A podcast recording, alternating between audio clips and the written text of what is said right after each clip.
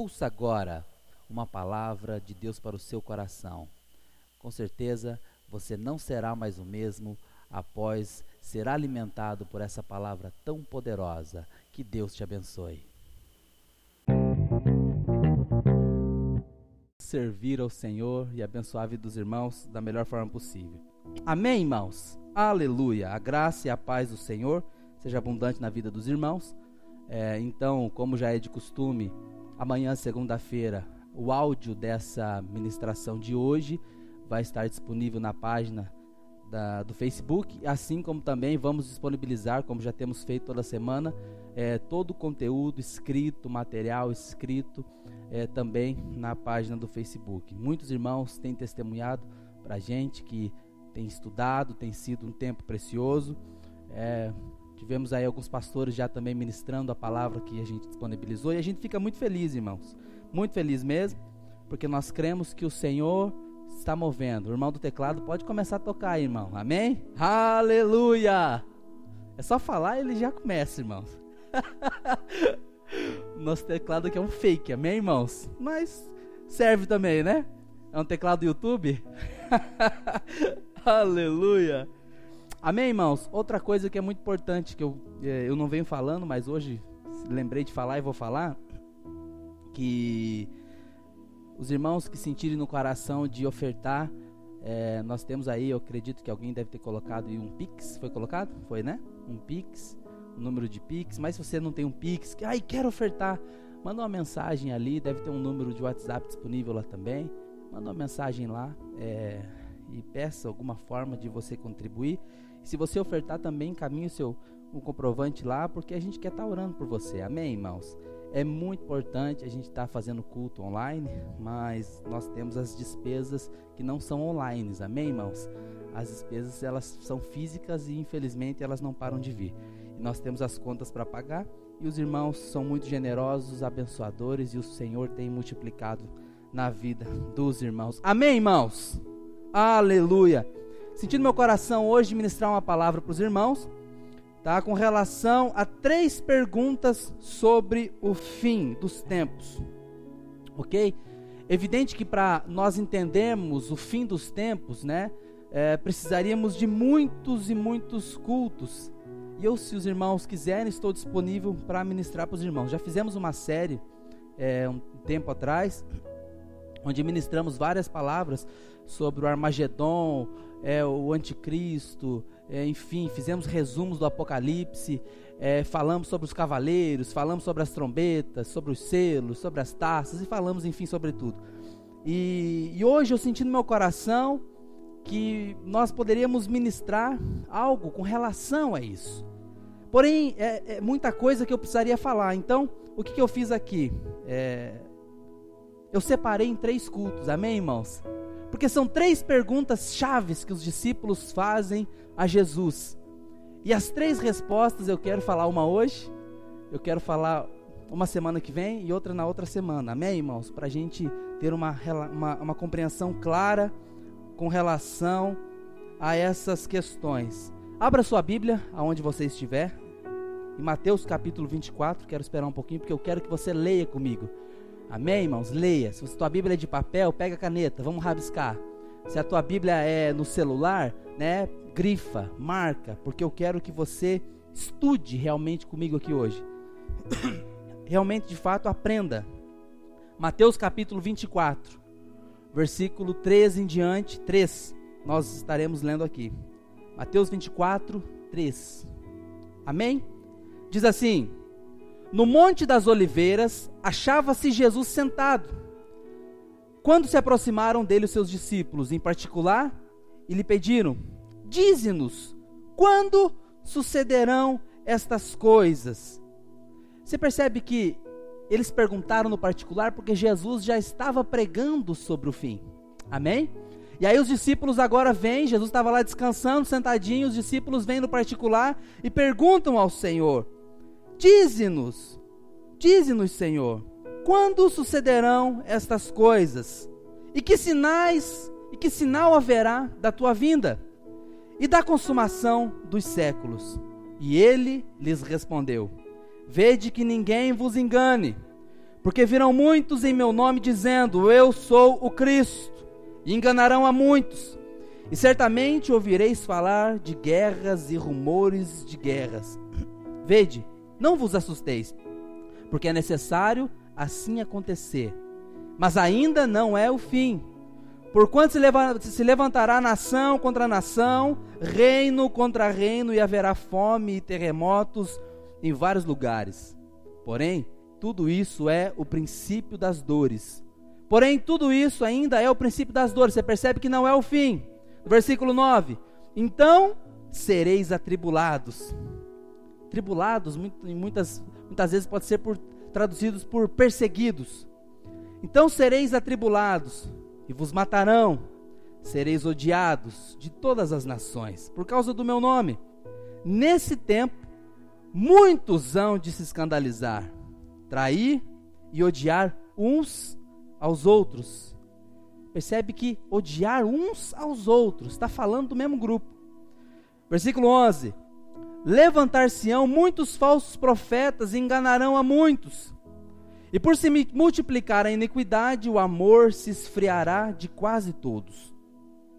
Aquele, porém, que perseverar até o fim, esse será salvo. E será pregado o evangelho do reino. Diga assim aonde você estiver. E será pregado o evangelho do reino por todo o mundo. Amém? Vírgula, para testemunho de todas as nações, então virá o fim. Certo dia, irmãos, eu estava é, no material de construção, eu trabalhava lá. Foi bem quando aconteceu aquela, aquela tragédia lá em, em Brumadinho, os irmãos lembram? Aquela tragédia lá, do, que, que a, a, água né, e a lama invadiu e muita gente, muita gente morreu. E eu estava vendo uma reportagem lá no material de construção que eu trabalhava. E aí eu, eu ali assistindo, né, aquela reportagem, e aí a, a, a, reportagem em si começou a fazer um paralelo com várias catástrofes. Começou a mostrar tsunamis acontecendo, terremotos e a, o próprio deslizamento de terra. É, e mostrou várias, uma, uma sequência de várias, assim, coisas horríveis. E tinha um, um, um cliente perto, na verdade tinha dois, mas um deles pensou alto, assim, sabe quando a pessoa está ali, ela realmente, ela pensa, mas ela fala. E aquele rapaz, ele falou assim: Meu Deus, o que é isso? Meu Deus, o que está acontecendo? É, ele falou assim: O que está acontecendo com esse mundo? Eu achei curioso, porque bem pertinho tinha um rapaz que ele é alcoólatra, bêbado, sabe aqueles que infelizmente estava bêbado todos os dias. E ele estava lá, porque a gente ajudava ele, ele vinha pedir dinheiro para beber, e a gente não falava, olha, dinheiro para você beber a gente não dá, mas a gente dá um dinheirinho para você fazer um serviço para nós. E ele estava do lado, mas já estava cozido cedo. Isso era de manhã, os irmãos lembram? E quando essa pessoa falou assim, meu Deus, o que está acontecendo com esse mundo? Esse, esse, esse senhorzinho bêbado olhou para ele e falou assim, ué, você não sabe? Não, Jesus está voltando. Irmãos, aquilo falou profundamente comigo. Profundamente comigo. Porque se uma pessoa, né, um alcoólatra, consegue discernir, consegue perceber a volta de Jesus, quanto mais nós, irmãos. Quanto mais nós. Então, quando eu vi aquela cena, eu pensei assim: meu Deus do céu. Se esse senhor, né, que ninguém dava nada para ele, consegue perceber através dos sinais que Jesus está voltando, nós então precisamos ter muita luz e muita revelação com relação a isso. Amém, irmãos? Percebe o quanto é importante? O quanto essas coisas são importantes? Aqui no capítulo 24 e também o capítulo 25 de Mateus, ele trata de profecias relacionadas primeiro aos judeus, Amém? Profecias relacionadas primeiro aos judeus, também à igreja e também aos gentios. Agora, fora, é importante os irmãos saber que fora o livro de Apocalipse, fora o livro de Apocalipse, esses dois vou tirar esses trem daqui porque deve estar tá chiando tudo aí na, no áudio dos irmãos. Tem um microfone preso aqui.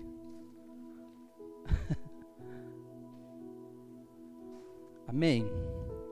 Então, fora o livro de Apocalipse, esses dois capítulos trazem as mais significantes profecias a respeito da era em que nós vivemos.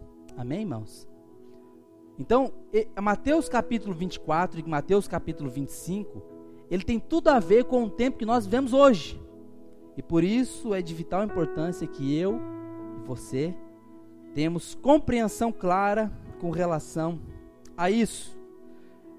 Onde nós lemos Mateus capítulo 24, versículo 3, os discípulos fazem três perguntas ao Senhor. Eles dizem assim: olha o que diz lá, no Monte das Oliveiras achava-se Jesus assentado. Quando se aproximaram dele os discípulos, e em particular lhe pediram: Dize-nos, quando sucederão essas coisas? Primeira pergunta. E que sinal, e que sinal haverá da tua vinda? Segunda pergunta. E da consumação dos séculos. Então, quando sucederão essas coisas? Qual sinal, né, o sinal da sua vinda? E qual será, será o sinal da consumação dos séculos? São, você percebe que são três questões ali que eles abordaram, jogaram tudo em Jesus. Então, a primeira das duas, a primeira das duas perguntas estão relacionadas com os judeus. E a terceira pergunta está relacionada à igreja. E hoje nós vamos estudar apenas a primeira. Amém, irmãos? Quando sucederão estas coisas? Quando sucederão essas coisas? Evidente que eu não vou conseguir me aprofundar com os irmãos com relação, por exemplo, a um paralelo de Apocalipse versus Mateus, mas alguma coisa é importante os irmãos entender que as respostas que Jesus dá aqui tem tudo a ver com os quatro cavaleiros do Apocalipse. Os quatro, quando a Bíblia fala lá em Apocalipse capítulo 6, do versículo 1 em diante, a Bíblia fala sobre quatro cavaleiros: o cavaleiro branco, o vermelho, o cavaleiro preto e o amarelo. E tem tudo a ver com as respostas que Jesus vai dar aqui. Então a primeira resposta que Jesus fala assim, primeiro sinal é: virão muitos enganadores. Olha o que, diz, olha o que Jesus responde no versículo 4. E ele lhes respondeu: Vede que ninguém vos engane, porque virão muitos em meu nome, dizendo: Eu sou o Cristo, e enganarão a muitos.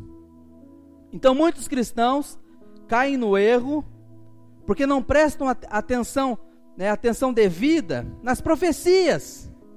E Pedro faz um, um alerta com relação a isso, está lá em 2 Pedro 1,19, diz bem assim e temos muito firme a palavra dos profetas, a qual bem fazeis em estar atentos, como a luz que alumia em um lugar escuro, até que o dia amanheça e a estrela da alva apareça em nossos corações. Então, desde a época de Jesus, né? Desde a época em que Jesus, na verdade, morreu, ressuscitou e foi assunto aos céus, muitas pessoas têm aparecido dizendo: Eu sou o Cristo. Muitas pessoas. Todavia, nesses últimos dias, agora em que nós estamos vivendo, esse espírito de engano ele tem aumentado de maneira exponencial. Tem sido muito mais forte tudo isso. Então você percebe que espírito de engano tem desde que há dois mil anos, desde que Jesus morreu e ressuscitou.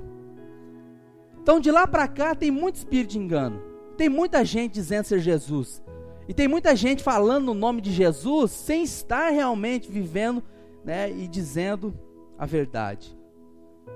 Agora, nesses últimos dias, o espírito de engano tem aumentado de maneira exponencial.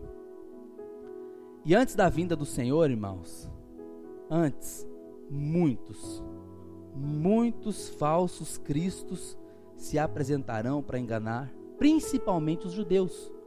Por que principalmente os judeus? Porque os judeus, eles ainda aguardam o Messias. Não sei se você sabe disso, mas os judeus, para eles, o Messias ainda não veio. Então eles ainda aguardam o Messias. Então para eles é muito mais fácil ser enganados. Agora, é necessário dizer que em nossos dias muitas pessoas têm sido seduzidas por mensagens enganosas. Sabe, por mensagens enganosas. Existe um tipo de. Como é que eu posso dizer? De pregação, um tipo de, de ensino que informa hoje em dia, mas não transforma. Amém, irmãos? Temos que tomar muito cuidado, muito cuidado. Porque tem muito ensino aí que ele, ele informa muita coisa, muita pregação por aí que informa muita coisa, mas não transforma a vida de ninguém. Não está tendo transformação, nova criatura, não está sendo evidente. Não há novo nascimento. Tem um punhado de pessoas que muitas vezes recebem ensinos enganadores, se emocionam, mas a vida não muda nada, porque não nasce de novo. O caráter não é transformado, elas não se tornam nova criatura, a vida não muda, a família não muda, a conduta não muda, nada muda. E por falta do verdadeiro pão, do verdadeiro alimento, da verdadeira comida, há muitos comendo esse tipo de farelo, de resto, e de comida de engano, porque acredita, eu e você nós, nós, nós aqui, somos o resultado daquilo que nós comemos. Amém, irmãos? Aquilo que nós comemos passa a se tornar um conosco. Isso aqui é igual no natural, no físico. Você, você come muita gordura, muita massa, isso aqui vai ficando tudo aqui na barriga, né? Você vai se tornando um com aquilo que você comeu. No espiritual, a mesma coisa. Aquilo que você come se torna um com você. E aí você, no passar dos dias, vai se tornando resultado daquilo que você come. E aí, por falta da verdadeira mensagem, da verdadeira palavra, do evangelho, da salvação e da transformação, muitas pessoas estão comendo qualquer coisa e se tornando qualquer coisa também. Amém, irmãos? Aleluia. Você pode dizer aleluia aí? Talvez você diga assim, John, você prega às vezes aí umas palavras que encorajam a gente de fé. E... Mas hoje a palavra é diferente, mas vai encher você de fé, porque a fé vem pelo ouvir e ouvir da palavra. Somente o Evangelho pode libertar a vida de um homem e de uma mulher. Somente o Evangelho pode transformar alguém. Agora, por que, que eu falei que tudo isso tem a ver com os cavaleiros do Apocalipse? Porque o engano, o espírito de engano, tem tudo a ver com o primeiro cavaleiro do Apocalipse. Lá em Apocalipse, capítulo 6, versículo 1 e 2, diz bem assim: Então vi o cordeiro quebrar o primeiro dos sete selos. E ouvi um dos quatro seres vivos dizer com voz forte, como o barulho de um trovão, dizendo assim: Venha! Olhei e então vi um cavalo branco. E seu cavaleiro tinha um arco, e lhe deram uma coroa de rei, e ele saiu vencendo e conquistando. E esse cavaleiro representa os falsos ensinos. Os falsos ensinos. Mas eu estou aqui para dizer para você hoje, João 8,32: E conhecereis a verdade. Aleluia. A verdade conhecereis a verdade. Jesus diz: Eu sou a verdade. Eu digo para você: e conhecereis Cristo, e essa verdade vos libertará de todo espírito de engano.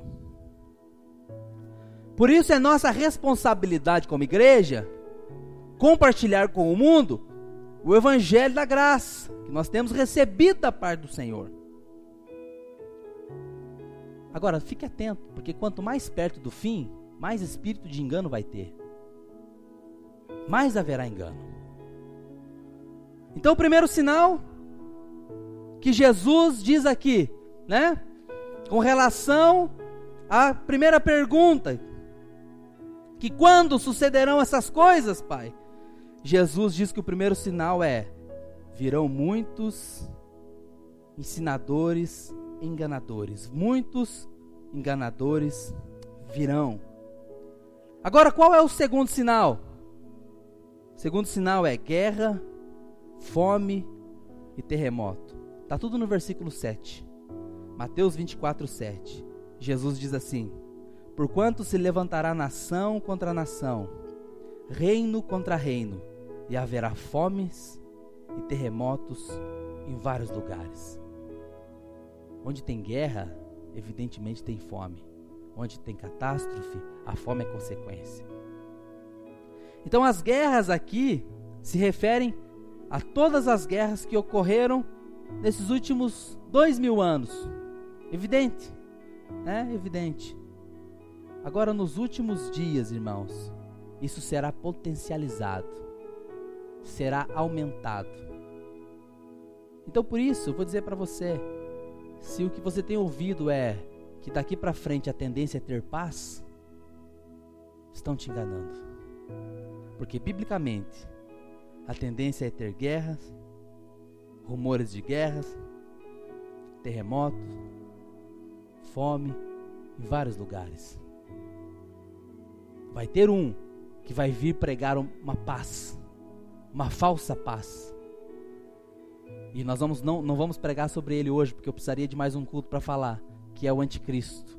Mais para frente posso pegar, pregar para os irmãos. Então essas guerras, elas são tipificadas pelo cavalo vermelho de Apocalipse. Está lá em Apocalipse 6, 3 e 4. Então Jesus, no Mateus capítulo 24, falou a respeito dos quatro cavaleiros, mesmo sem mencioná-los. Então, como eu disse, o primeiro cavaleiro, né? O primeiro ali o Senhor disse: Vede que ninguém vos engane, porque virão muitos em meu nome dizendo: Eu sou o Cristo. Enganarão a muitos. Como eu disse, esse é o cavaleiro branco que representa, representa os falsos ensinos. E depois o Senhor acrescentou: E certamente ouvireis falar de guerras, rumores de guerras. Vede, não vos assusteis. Amém, irmãos? Ah, meu Deus, eu estou assustado. Tá, a gente está ouvindo falar que pode acontecer uma guerra, alguma coisa. Não vos assusteis. O Senhor Jesus está dizendo. Porque é necessário assim acontecer. Mas ainda não é o fim. E esse cavaleiro vermelho Está lá em Apocalipse capítulo 6, versículo 3. Depois o cordeiro quebrou o segundo selo e ouviu o segundo ser vivo dizer: Venha! Aí saiu um cavalo, que era vermelho, e o seu cavaleiro recebeu o poder de trazer guerra ao mundo, a fim de que todas as pessoas matassem umas às outras. E ele recebeu uma grande espada. Então no versículo 7, lá de Mateus, o Senhor Jesus disse: Porquanto se levantará nação contra nação e reino contra reino, e haverá fome, pestes e terremotos em vários lugares. Amém, irmãos? Você está entendendo aí? Está me acompanhando aí? O que Jesus falou? Que sinais aconteceriam? Evidente que a fome já é ação de um terceiro cavaleiro, que é o cavaleiro preto. Lá em Apocalipse 6, versículo 5 diz assim: Então o cordeiro quebrou o terceiro selo e ouvi o terceiro ser vivo dizer: Venha. Olhei e vi um cavalo preto, e o seu cavaleiro tinha uma balança na mão. Ouvi o que parecia ser uma voz que vinha do meio dos quatro seres vivos e dizia: Meio quilo de trigo custa o que vocês ganham num dia inteiro, e um quilo e meio de cevada custa a mesma coisa. Não misture a água no vinho, nem falsifiquem o azeite. Isso aqui está representando a fome, irmãos. Representando a fome. Eu fiz uma pregação uma vez que eu falei só sobre isso. Mas eu estou te mostrando aqui um paralelo para você ver como que a profecia que Jesus disse em Mateus capítulo 24 e 25 tem tudo a ver com aquilo que Apocalipse também já dizia, que é o que nós viveríamos nos tempos de hoje. Amém, irmãos? Então a sequência de Mateus é extremamente a mesma de Apocalipse 6. São três coisas que estarão acontecendo antes do fim dos tempos. Antes, guerra, fome, terremoto. Mas talvez alguém pergunte assim: John, essas coisas já não, não existem desde sempre? Sim, mas no fim dos tempos, elas acontecerão com mais intensidade e maior frequência. nos últimos 100 anos nós tivemos duas guerras horríveis. Nós conhecemos como a Guerra Mundial, né?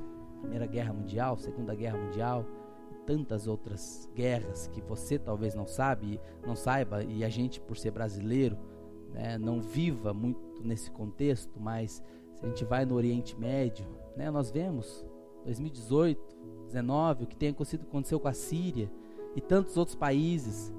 Israel vive em guerra, na verdade, os países em volta, os árabes, sempre guerreando com Israel. Então você percebe que isso aqui é muito atual e muito potencializado. Hoje em dia, qualquer anúncio de um, de um presidente da república, de uma grande nação, já gera rumores de guerra no mundo todo. É verdade ou não é? É, ué. Portanto, sempre que você estiver ouvindo, isso aqui é importante para nós.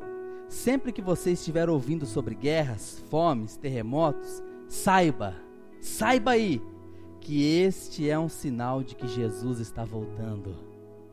Você pode dizer amém, irmãos?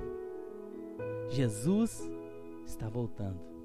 Quando você vê um sinal de guerra, rumores de guerra, rumores, fome acontecendo, terremotos, tragédias naturais, tenha no seu coração a convicção: Jesus está voltando. O terceiro sinal fala da perseguição e da tribulação. Jesus disse lá em Mateus 9 ao 13: Então sereis atribulados e vos matarão, sereis odiados de todas as nações por causa do meu nome. Nesse tempo, muitos hão de se escandalizar, trair e odiar uns aos outros. Levantar-se-ão muitos falsos profetas e enganarão a muitos. E por se multiplicar a iniquidade, o amor se esfriará de quase todos. Aquele, porém, que perseverar até o fim, esse será salvo. A perseguição mencionada aqui, irmãos, se refere aos discípulos, tá? Lá mesmo, no início da igreja. Todos eles, irmãos, todos eles foram mortos, com exceção de João. João foi o único que não foi martirizado. Mas todos eles, muitos viajaram para longe, né? Muitos viajaram para longe. Teve um dos discípulos, não sei se os irmãos conhecem a história, ele viajou para a Índia, olha que distância. Pregou para a Índia toda. Também foi martirizado lá. Então, no princípio, eram todos os judeus, vocês lembram também né, que, que o povo judeu, vocês sabem que ele é perseguido pela história, pela história dos séculos atrás de nós. O povo judeu ele é perseguido. Então, esse versículo se refere à perseguição que os judeus têm sofrido no decorrer dos últimos dois mil anos. Dois mil anos. Parece que a profecia, irmãos, de ter o amor se esfriado deve ser aplicada aos judeus e não à igreja hoje. Porque se tem um povo que é odiado, é o judeu. É o judeu. O judeu é odiado. Todos os países árabes em volta de Israel odeiam Israel. Não sei se os irmãos sabem, mas o Estado de Israel foi restabelecido em 1948, se eu não me engano. Tá por ali, se eu não, se eu não me engano. Mas é mais ou menos isso. Poucas décadas de, depois, se eu não me engano, duas.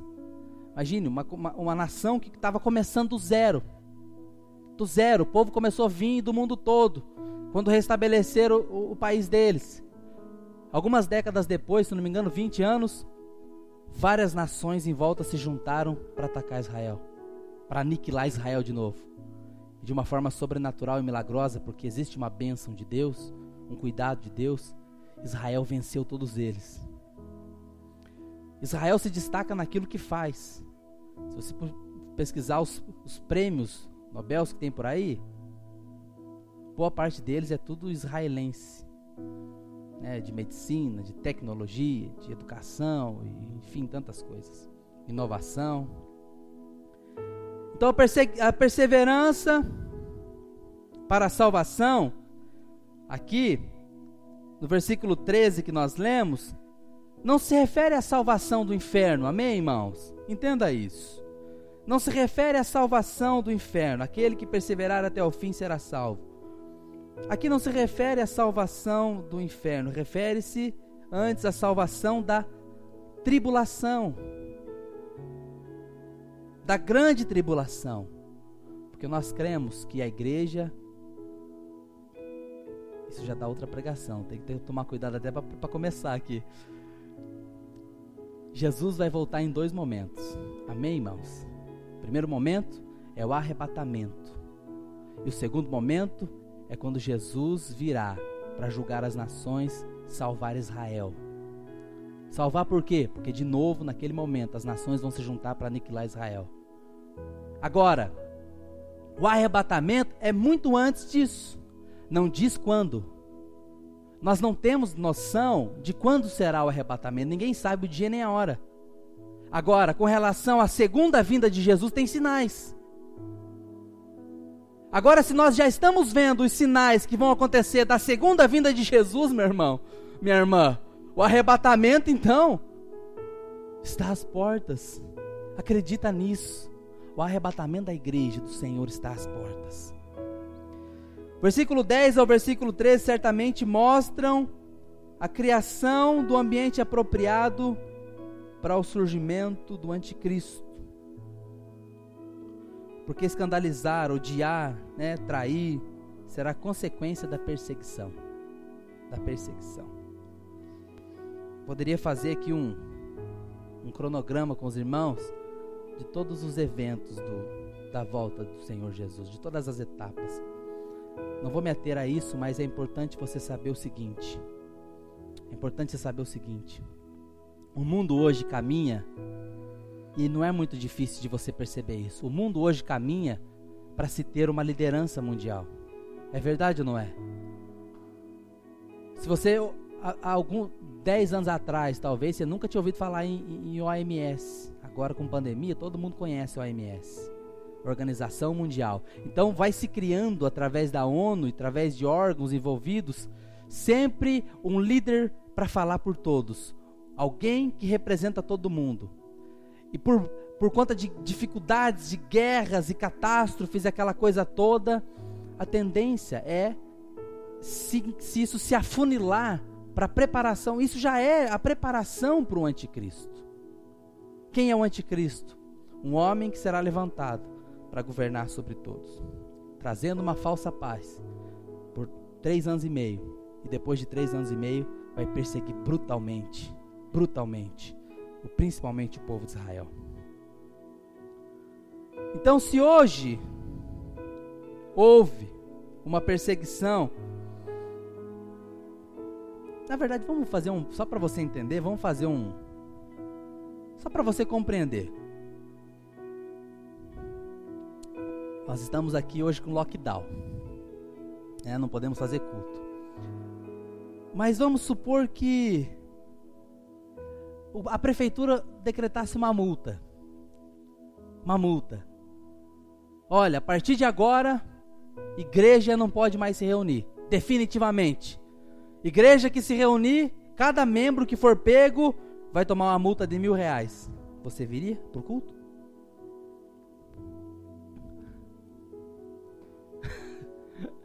Você correria o risco? Hã? Ou talvez ainda vai ser preso. Você correria o risco? Diga para mim. Diga para você mesmo, na verdade. Alguns de imediato. Não faço parte de igreja nenhuma mais.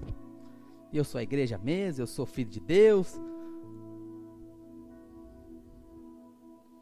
Se o pastor dissesse para os irmãos cultuarem, então, alguns ficariam ofendidos. Ficariam ou não ficariam? Estou errado, Igor? E vamos piorar. E se o Estado oferecesse uma recompensa de 10 mil reais para quem denunciasse uma reunião de crente? Será que alguns trairiam? Alguns irmãos, uns trairiam, trairiam os outros? Sim ou não? Para receber dinheiro? Com toda certeza. Com toda certeza. E aí a gente volta para o versículo que diz assim: Tem aqui. O versículo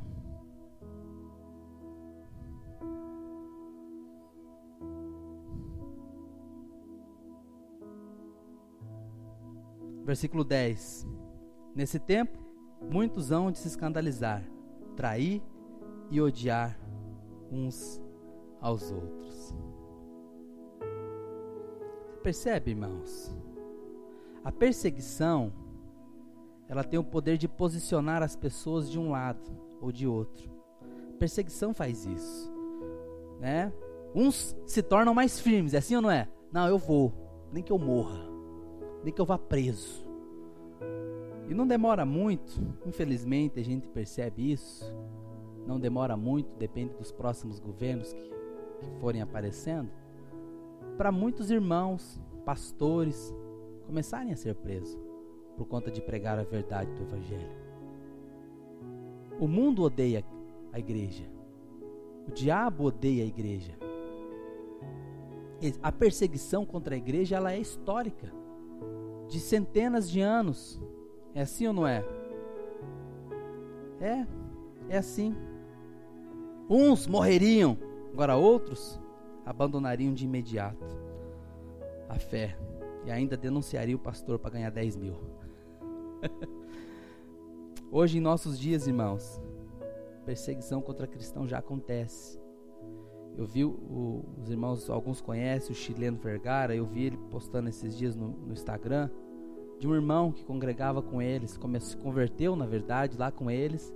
Quando chegou em casa, a própria família, a própria família, família de casa, pai, mãe, irmãos, cunhados, sobrinhos, espancaram o homem até a morte.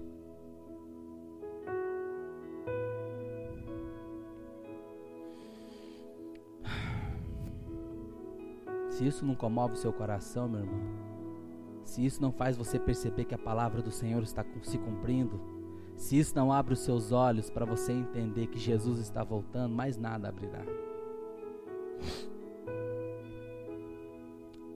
Vem cá. Por que, que nós estamos preparando a igreja hoje? Porque quanto mais próximo, preste atenção, mais próximo do fim dos tempos, maior será a perseguição. Isso é bíblico, irmãos. Bíblico. Então eu vou dizer para você, infelizmente, o que ninguém queria ouvir. Porque o que todo mundo quer ouvir é o seguinte: não, tudo vai melhorar. As coisas vão ficar só boas. Só boas. Isso não é verdade. Porque para a igreja, as coisas, biblicamente, não melhoram. Não melhoram. Não melhoram. Oh Deus. Vem cá. A igreja, desde sua origem, tem sido perseguida.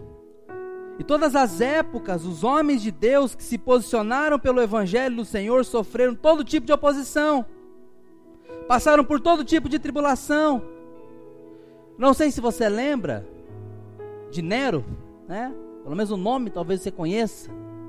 O cara era pior do que um demônio. Eu acho que ele que entrou no diabo, não foi o diabo nele. Nero, certa vez, pegou um monte de cristãos, espetou os cristãos em um pedaço de lanças e colocou no seu jardim vários, a multidão de cristãos. E mandou jogar o combustível e tacar fogo em todo mundo.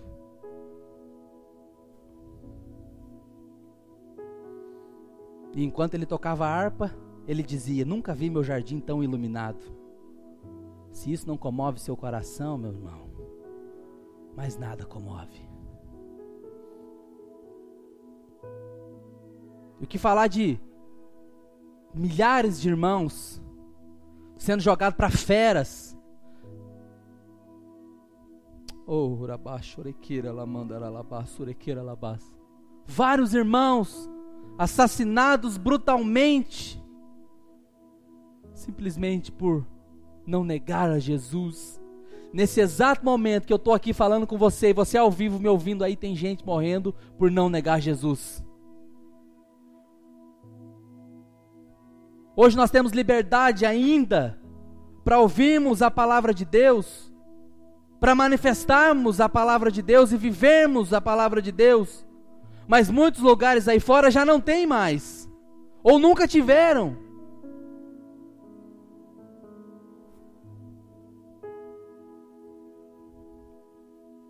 Por isso que talvez os irmãos não gostem, mas eu, eu vou falar de mim.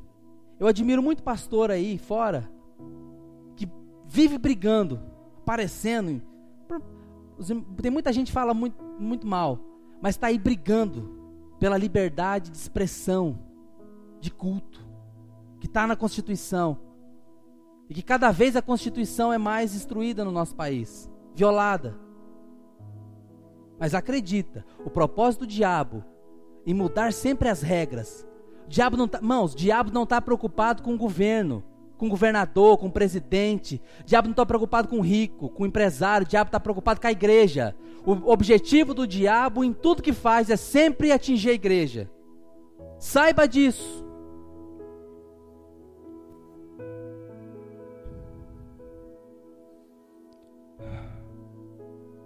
Por isso que Jesus falou assim: não fique surpreso se o mundo te odeia. João capítulo 15, versículo 18 e 19 diz bem assim: Se o mundo vos odeia, sabei que primeiro, primeiro do que vocês, o mundo odiou a mim. Se vocês fosseis do mundo, o mundo amaria vocês e o que era de vocês. Como todavia vocês não são do mundo, pelo contrário, dele vos escolhi por isso o mundo vos odeia. Chegará um tempo, ouça isso, irmãos. E é até bom que essas coisas fiquem gravadas, porque são proféticas, eu creio. Chegará um tempo em que praticar a nossa fé custará a nossa vida. Saiba disso. Saiba disso. Essa é a preparação para a volta de Jesus. O mundo o tempo todo conspira contra os filhos de Deus. Por isso, precisamos sempre nos unir, irmãos, e nos apoiar mutuamente. Aprenda a amar a igreja. Porque às vezes tem muita gente que que muitas vezes sai da vida da igreja por conta de coisas pequenas, ou até não tão pequena, mas enfim, por conta de um, dois, ciclano, beltrano, e acaba tendo uma, uma aversão à igreja. A igreja de Cristo é muito maior do que tudo isso. A igreja do Senhor Jesus é maior. Aprenda a amar a igreja. Aprenda a amar seus irmãos.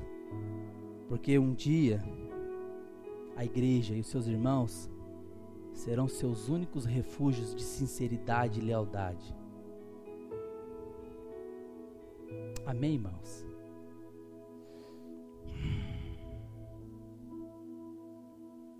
O quarto sinal é sobre o evangelho do reino ser pregado. Preste atenção. Preste atenção.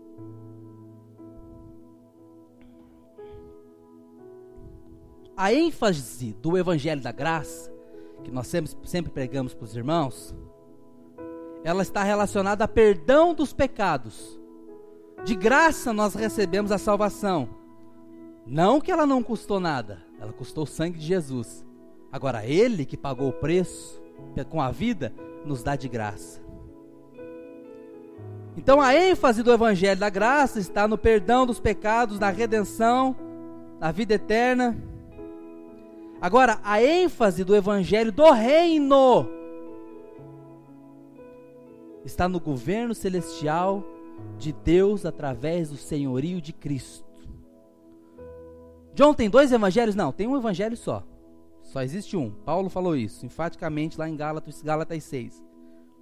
Agora, é importante entendermos que pela graça Jesus te salva. Agora, quando você entende que, salva, que você é salvo, e agora você faz parte do reino, e o evangelho do reino está dentro de você, Jesus não apenas te salva, como também te governa. Quando nós aceitamos ao Senhor Jesus, qual que é a oração que nós fazemos? Pai, eu te aceito para ser o meu salvador. Baixa a mão, vira as costas e vai embora? Qual foi a oração que você fez? Pai, eu te aceito para ser o meu Senhor e o meu Salvador.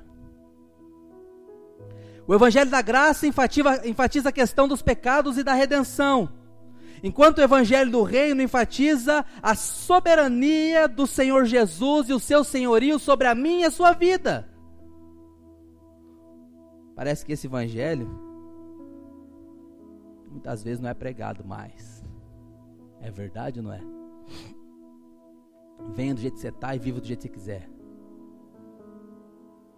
Mas não é isso que a Bíblia diz. Jesus disse: negue-se a si mesmo. Negue-se a si mesmo. Tome a sua cruz e siga-me.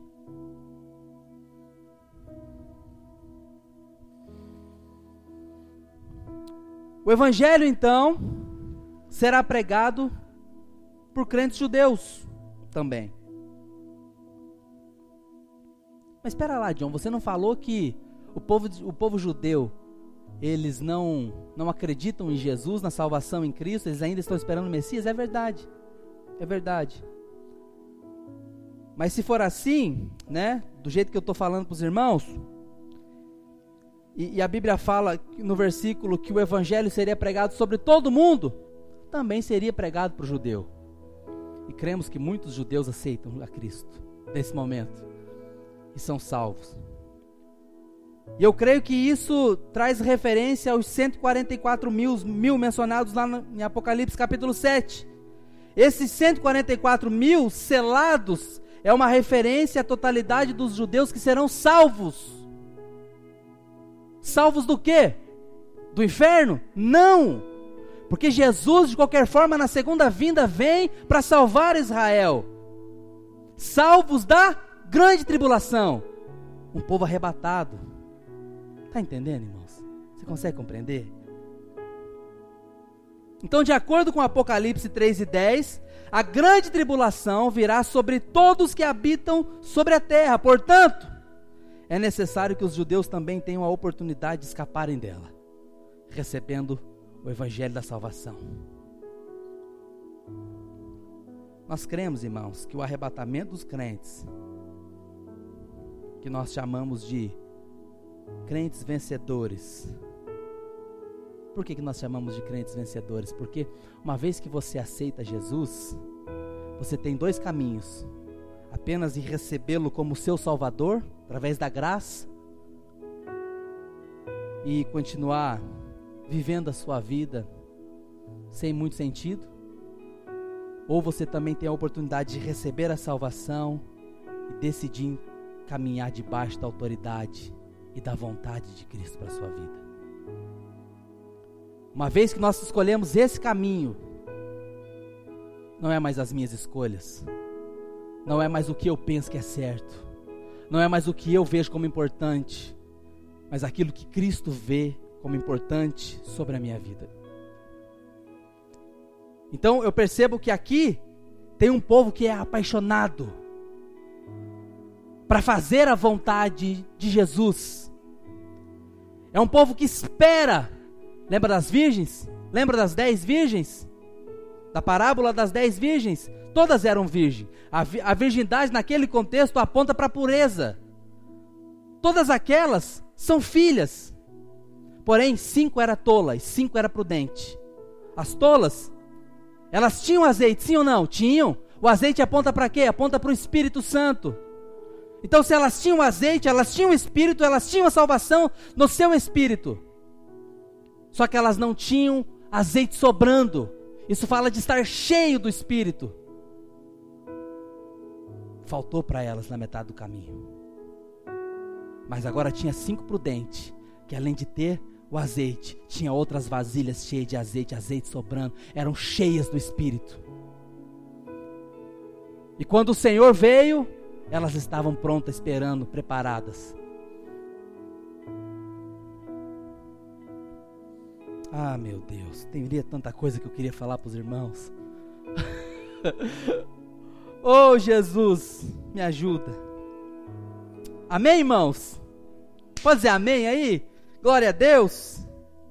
Então você percebe que nós temos aqui um, um, um, um tipo de, de crente, um tipo de irmãos que estão esperando, são irmãos que estão apaixonados por Cristo, por viver o Evangelho, por viver o Evangelho da salvação, do reino, pregar o amor, pregar a salvação, estar debaixo do senhorio e da autoridade de Cristo, crentes que estão esperando, dizendo: Maranata, hora vem. Para esses crentes, o Senhor nos fala do arrebatamento, da salvação. Salvação do inferno? Não, já disse, não é salvação do inferno, salvação do período da grande tribulação.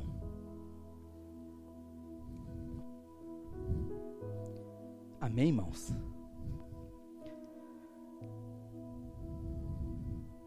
É verdade que muitos irmãos vêm a Deus hoje pela dor, por problemas familiares, por problemas financeiros, por, por, por problemas de saúde, por crises emocionais, por crises conjugais. Mas supondo que uma pessoa não tem nenhum desse, um tipo desses problemas, não tem nada de problema, ainda assim ela precisa vir para Jesus para reconhecê-lo como Senhor. E o que eu quero marcar você aqui hoje Jesus precisa ser o Senhor da sua vida. Não apenas o seu Salvador, mas o Senhor da sua vida.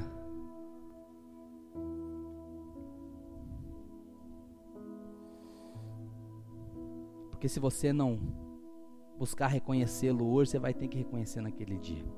Filipenses, Filipenses 2, capítulo 2, versículo 9 diz bem assim: pelo que também Deus o exaltou sobremaneira e lhe deu um nome que está acima de todo nome. Versículo 10. Para que ao nome de Jesus se dobre todo joelho, nos céus, na terra e debaixo da terra, e toda língua confesse que Jesus Cristo é o Senhor, para a glória de Deus Pai. Então, para nós é importante sabermos que Jesus não é só o nosso Salvador, mas é também o nosso Senhor.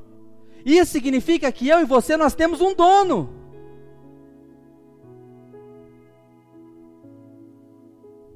Eu e você não mandamos mais nas nossas vidas. Por isso que uma vez que nós entregamos a nossa vida ao senhorio de Jesus Cristo, precisamos confiar que ele tem o controle sobre todas as coisas. Quantas vezes você diz, Senhor, eu entrego a Ti, e aí acontece do jeito que você não queria que acontecesse. Confie que o Senhor tem controle sobre todas as coisas. Nós estamos aqui para fazer a vontade de Deus e honrá-lo. Então, a partir de agora, irmãos, você não pode mais dizer frases do tipo assim: ninguém manda em mim. Vou para cá porque ninguém manda em mim. Vou para lá porque ninguém manda em mim. Vou fazer isso porque ninguém manda em mim.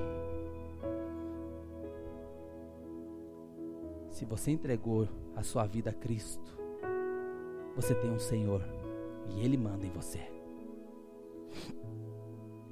Eu estava pregando sobre isso. Um pastor falou bem assim: John, mas você tem que entender que agora Jesus falou assim: não, nos chamo, não vos chamamos mais servos, mas vos chamamos de amigo.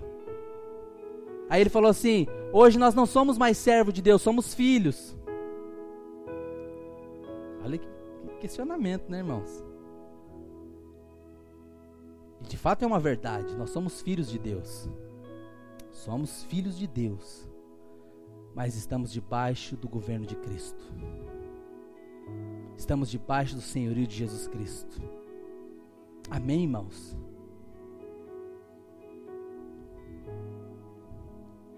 No império das trevas, quando você estava no, no mundo, tinha um imperador que escravizava você. O Senhor te resgatou E no império da luz, no reino da luz, não no império, no reino da luz, tem um rei que governa sobre você. Então agora eu não vou aonde eu quero ir mais. Eu vou aonde ele quer que eu vá. Amém, irmãos? Eu não faço, Igor, o que eu quero fazer.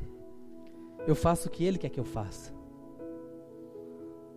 As pessoas insistem em perguntar assim, pastor, isso é pecado? As pessoas insistem nesse tipo de pergunta. Isso é pecado? Isso é pecado? Aquilo é pecado? Saia desse nível, irmãos. Saia desse nível. Ore ao Senhor e pergunte para Ele. Ore ao Senhor e pergunte para Ele: Senhor, o Senhor quer que eu frequente esse lugar? Ele vai te responder. Ele vai te mostrar. O Senhor quer que eu frequente aquele ambiente? O Senhor quer que eu faça isso? Senhor vai dizer ao seu coração, pela sua consciência, pela sua intuição, pela palavra de Deus. O que Ele disser, obedeça, irmãos. Amém? Amém, irmãos?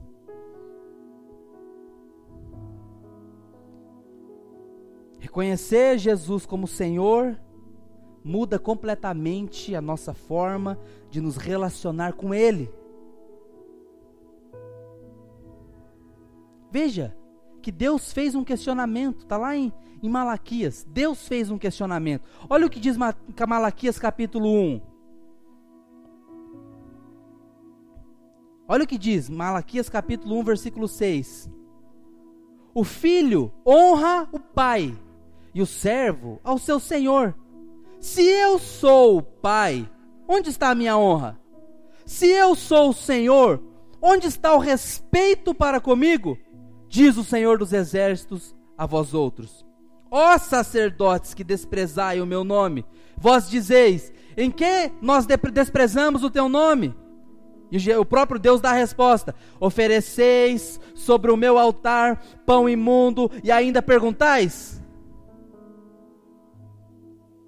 Ofereceis no meu altar pão imundo, porque naquele tempo, irmão, tinha um pão que ficava só sobre o altar. E o outro era o pão para comer. Os irmãos estavam, os, homens estavam pegando qualquer pão e, e apresentando ao Senhor.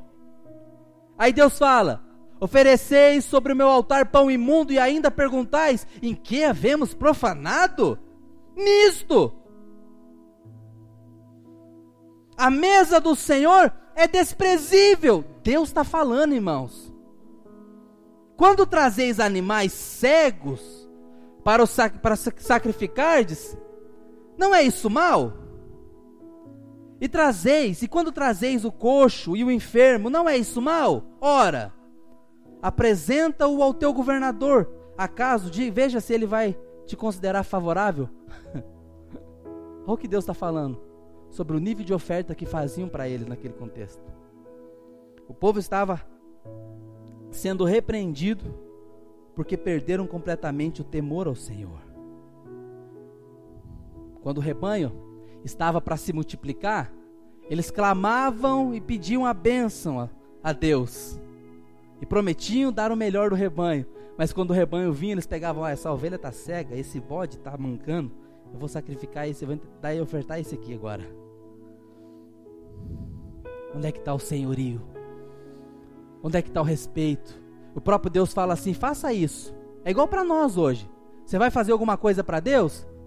Pegue essa mesma coisa que você vai fazer para Deus e faça para uma outra pessoa.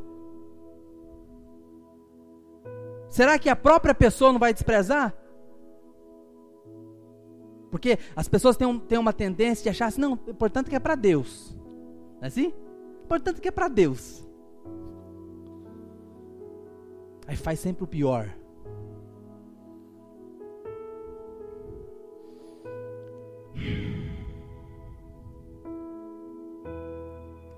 Deus está dizendo aqui: se vocês acreditassem mesmo que eu sou o Senhor, vocês jamais agiriam assim. Se Ele é o nosso Senhor, então, que Ele receba o nosso melhor. Amém, irmãos? Olhe para a pessoa que está perto de você e diga assim: que Jesus receba o melhor da sua vida. Diga para ele assim: viva o melhor dos seus dias ao Senhor. Faça o seu melhor ao Senhor que ele tenha sempre a primazia, o primeiro lugar, ocupe o primeiro lugar na minha vida e na sua vida, nas minhas decisões e nas suas decisões. Que Jesus ocupe o primeiro lugar em tudo aquilo que nós vamos fazer. Que nesse tempo, irmãos, nós possamos ter revelação, não apenas da salvação. Falei que o tutano hoje era, era para adulto, né, irmãos? Era para. Porque enquanto nós estamos só no nível da salvação, né? Aquela coisa da graça, vou viver, tá bom, tô salvo mesmo, perdoado. Ainda nos comportamos como crianças. Crianças.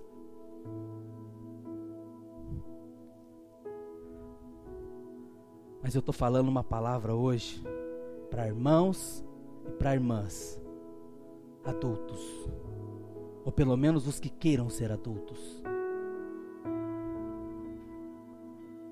A Bíblia fala que o filho pode ser o herdeiro de uma grande fortuna, mas enquanto ele é criança, ele é igual o escravo, que não pode desfrutar de nada, só pode desfrutar quando cresce. Que eu e você nós cresçamos Aleluia. Essa será a ênfase antes do fim dos tempos. Essa será a pregação para os judeus naquele dia. Mas para nós que temos revelação já agora, irmãos, que isso já se torna uma realidade para nós hoje. Amém, irmãos? Isso ainda está para acontecer para os judeus. Reconhecer Cristo mas eu e você já reconhecemos Cristo, já conhecemos o Evangelho da salvação pela graça. Agora vamos entender a, a salvação e o reino do Senhor Jesus Cristo. Vamos nos submeter como, como quem sabe quem tem um Senhor na sua vida. Há uma música, né, nós cantamos aqui, linda. Todo joelho se dobrará. Aleluia todo ser, toda língua confessará que Jesus Cristo é o Senhor. Para a gente encerrar,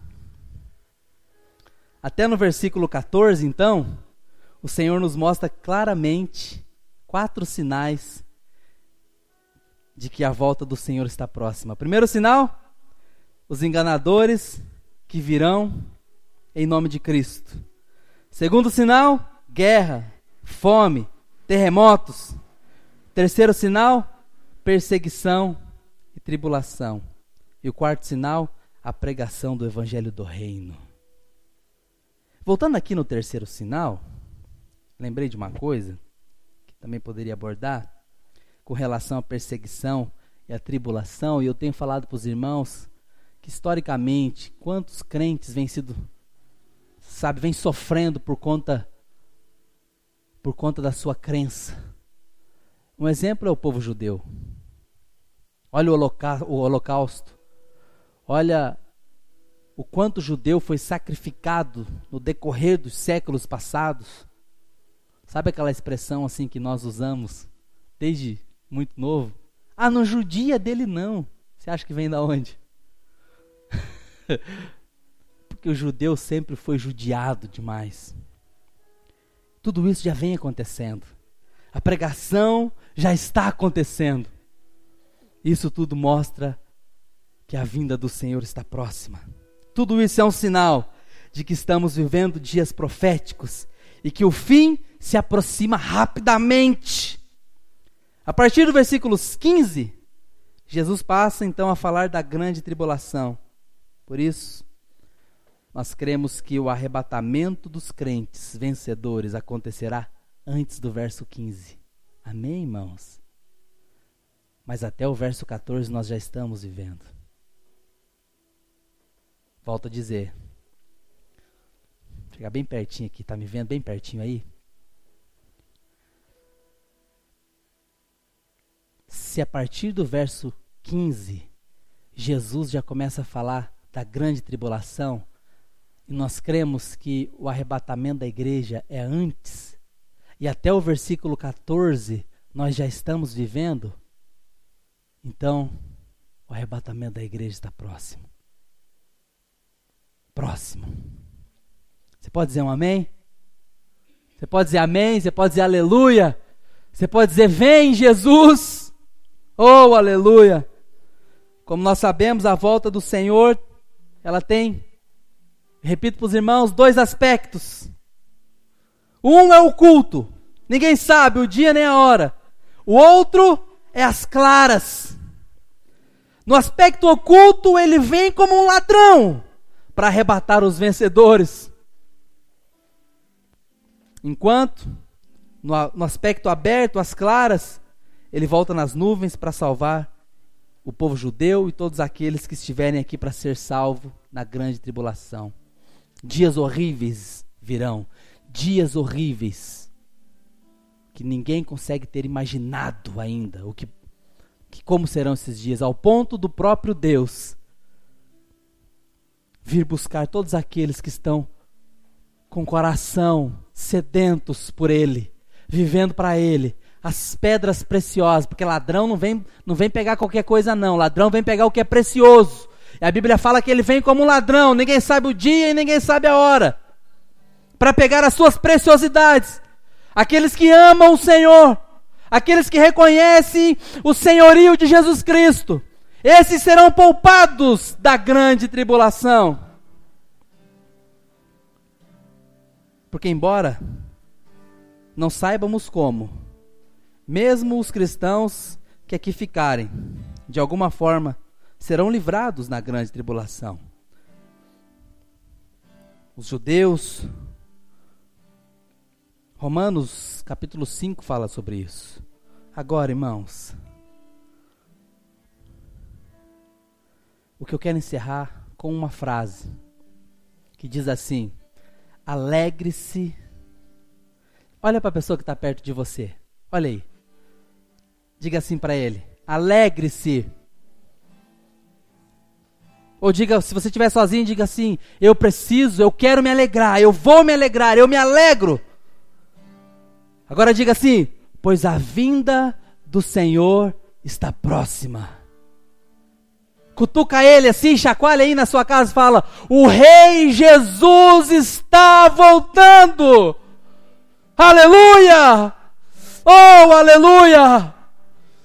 Que eu e você possamos o reconhecer como acima de todas as coisas, como acima da nossa vida, como o Senhor sobre nós, não apenas quem nos salva, mas também quem nos governa. Que Jesus seja o meu e seja o seu Senhor, porque Ele, o nosso Rei, está voltando. Aleluia! Ora, baixei caralabaralabassore que era lamandaralabas.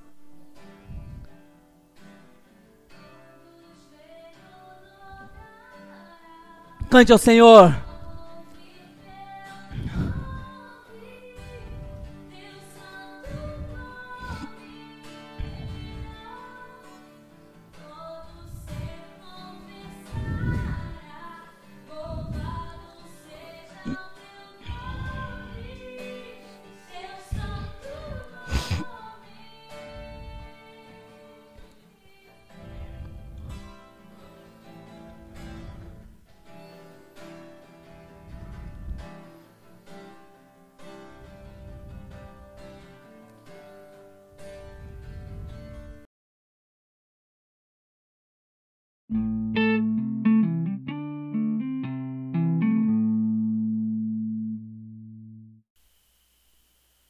Você acabou de ouvir uma ministração da palavra de Deus aqui, da comunidade Nova Vida. Eu tenho certeza que você foi profundamente abençoado, porque você estava no lugar certo, na hora certa, ouvindo a palavra certa. Que Deus te abençoe em nome de Jesus.